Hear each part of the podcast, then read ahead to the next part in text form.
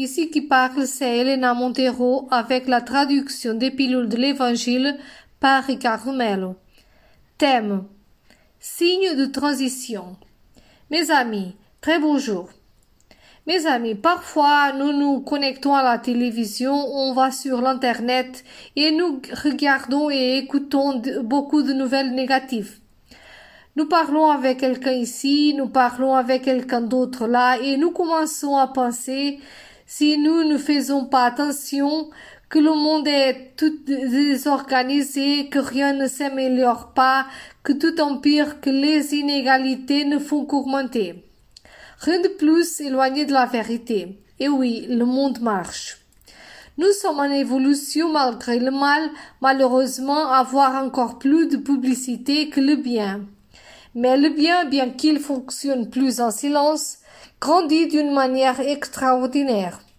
Définitivement, Dieu n'a pas besoin que nous marchions plus rapidement pour que ses œuvres puissent être réalisées au bon moment.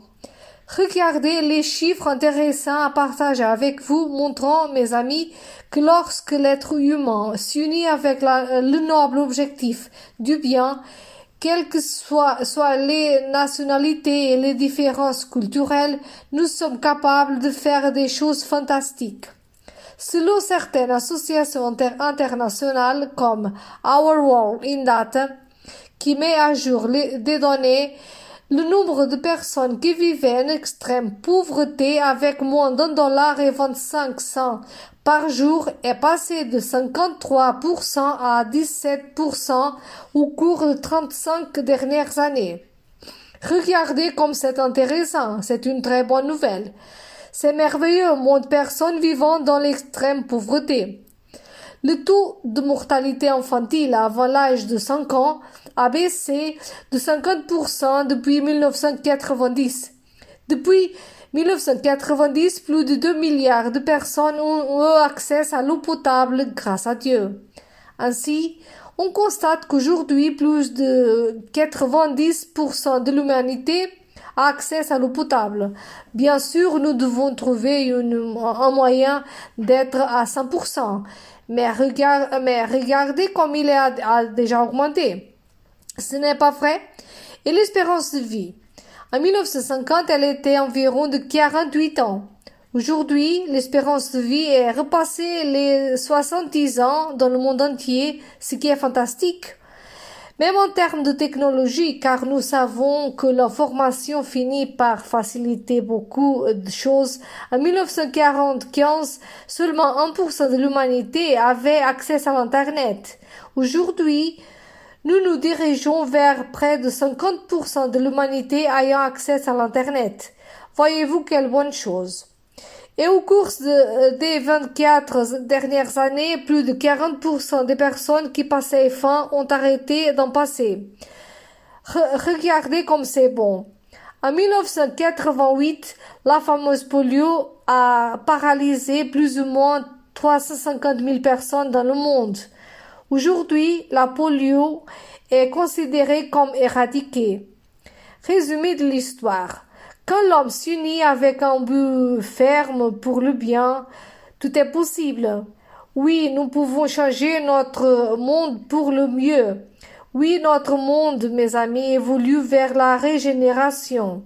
Notre monde a des exemples d'hommes et de femmes bons qui sèment la lumière et la paix au nom de Dieu et ils nous, ils nous enchantent par leurs exemples de dévouement à l'humanité des manières les plus, plus extraordinaires possibles. Alors, ce jour-ci, imaginez que nous sommes les ouvriers de l'évangile, que nous sommes, que nous sommes les responsables pour faire ce travail devenir plus intense.